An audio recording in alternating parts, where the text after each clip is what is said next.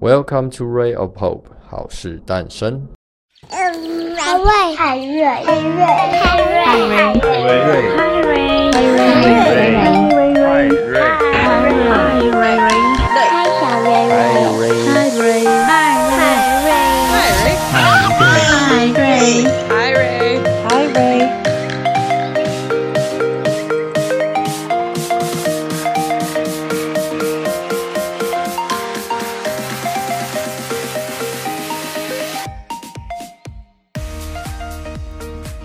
Come to Ray of Hope，好事诞生。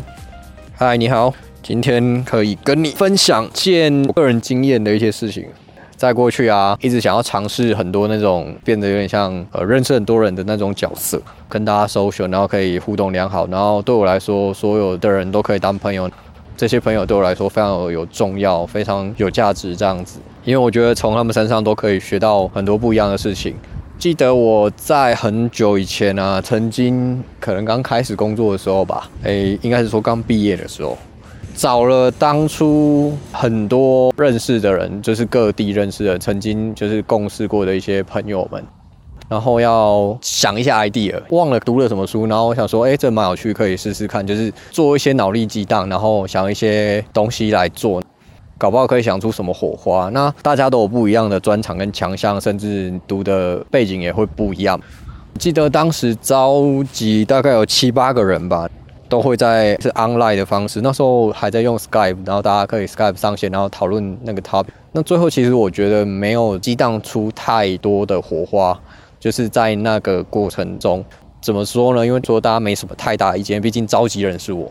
然后我提出 idea 也是我，然后我想的东西比较像是我抛出来给大家去审视这种感觉，然后让大家来想，哎，这个这边哪里好，这边哪里不够好，要加强等等的这些想法。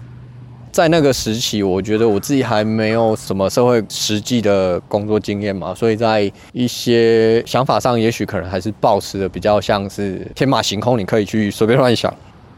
以这个 case 来说，最后就是大家就是因为距离东南西北太远，只有 online，然后最后也没办法做出什么事情，然后各有各的事情，又要忙，又没办法开会干嘛的，草草了事结束了。后面当然不断认识朋友，只要是有趣的事情，我一直都很有兴趣去做，而且我自认为我是一个那种马拉松型的人，所以我觉得是可以持续做下去的性格，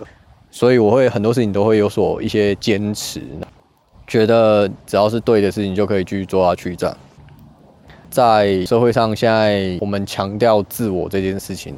所以个人英雄主义啊，或者是个人主义这些都很重。因为包含我们看了电影嘛，都可以看到漫威的电影之类，就会大家都想要变英雄，或者是期待这个社会、这个世界上有一个英雄能够出现去救他，能够帮助他等等的这件事情。我自己在这么多时间当中来看，我会觉得。台湾的感受度，所谓 teamwork 这件事情，我觉得没有很好。就是跟我在国外的经验来比的话，不是说台湾人比较不会 teamwork，应该是说我们的文化跟国外文化 teamwork 文化差异有点不太一样。同样都是 teamwork，指的并不是说台湾会输给国外的这种 teamwork 的意思。大家可以看到很多地方在工作上，其实台湾是很强，尤其分工这些事会很多想到很多细节等等这些事情，或者一个人可以处理 cover 掉很多事。但这件事是在国外是很少见的，做好这件事情你可能要花很多时间，但是我们可能大部分在工作上，台湾会比较倾向你一个人可以把这件事只要做六十分，OK 可以上路就好。如果你有跟日本人共事过，你就知道日本人多么的顽固这件事情，多么的坚持。那种日本精神，真的，你从电视节目上看电影，这些文化精神已经渲染到他们整个日本社会里面，所以有点像是骨子里从小到大就是这样养大的，所以他们就是会那样子。我觉得个人主义或英雄主义，其实我觉得无妨，倒是都好，因为这世界上要吃饭赚钱这件事，本来就是有人会这么想嘛。利益这件事有时候都是放在很前面，因为毕竟做很多事情，你可能没有利益就没有动力了。举例来说的话，我们从小要被教养要诚实，或者教你哪些特质，就是很正向的事情。但是实际上，长辈或大人们在教你的时候是这样没错，可是实际上发生的时候又是不是这样的事情，整个是颠倒的。所以这个社会价值观会跟个人价值观会落差极大。对我来说像是蛮道貌岸然的。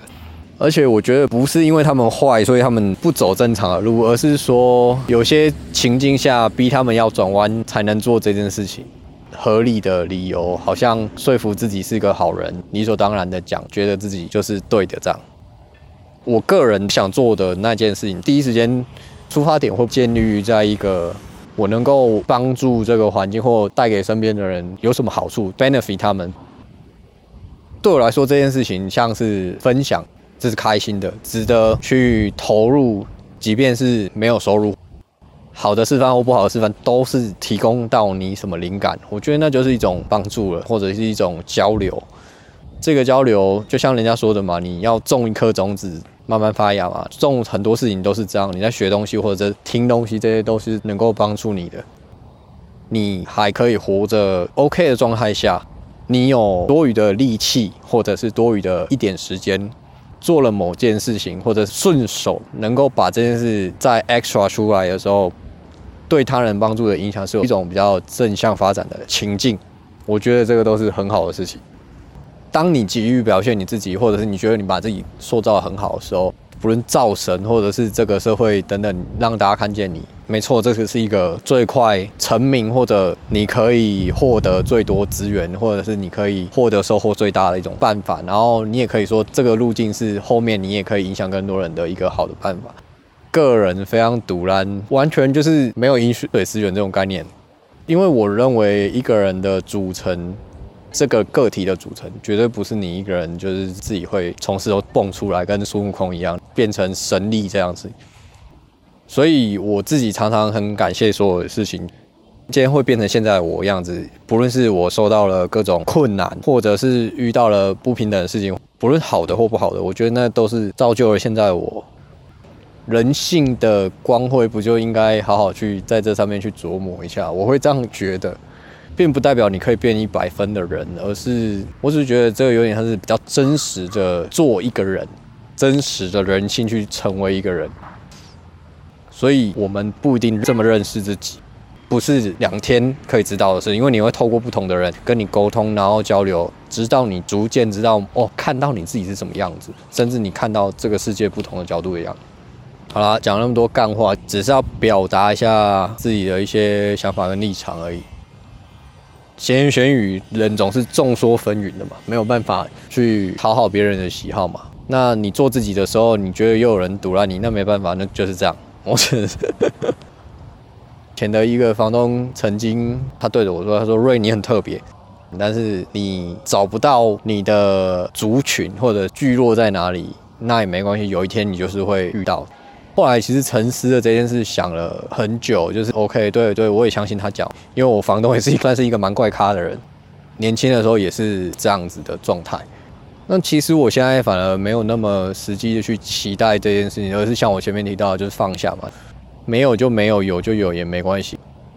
从很多不一样的角度去看事情的时候，不是社会主流的时候，不是从众的这件事情的时候，本来就是一个很难就是被讨好的这个族群。那当然我也不知道这些族群在哪里的，只是觉得说能够跟你分享，如果你也是这样的话，刚好你也是比较有自己看法的人。不那么的跟大家一样的时候，也许就是你可以听到这一段话，那对你有帮助，那就很好。因为我在人生的当中不断的在早期就是很刻意的在去追求这件事情，到后来就是慢慢的去调试心情，不是说放弃哦，就是就是没有需要特别去追寻什么你的同温层，所以我活在很多异温层里面，活在异温层里面当然是很难多开心的啦。Anyway，就是跟你分享这个，并不是要觉得说面对悲观，而是说反而更该保持一种乐观的状态来看待这些事情吧。祝福你今天听到这段话，能够好事诞生。听完这段话，你有什么其他想知道的想法，或者是你自己有什么样的心情，你也可以跟我讲。订阅 Ray of Hope，好事诞生。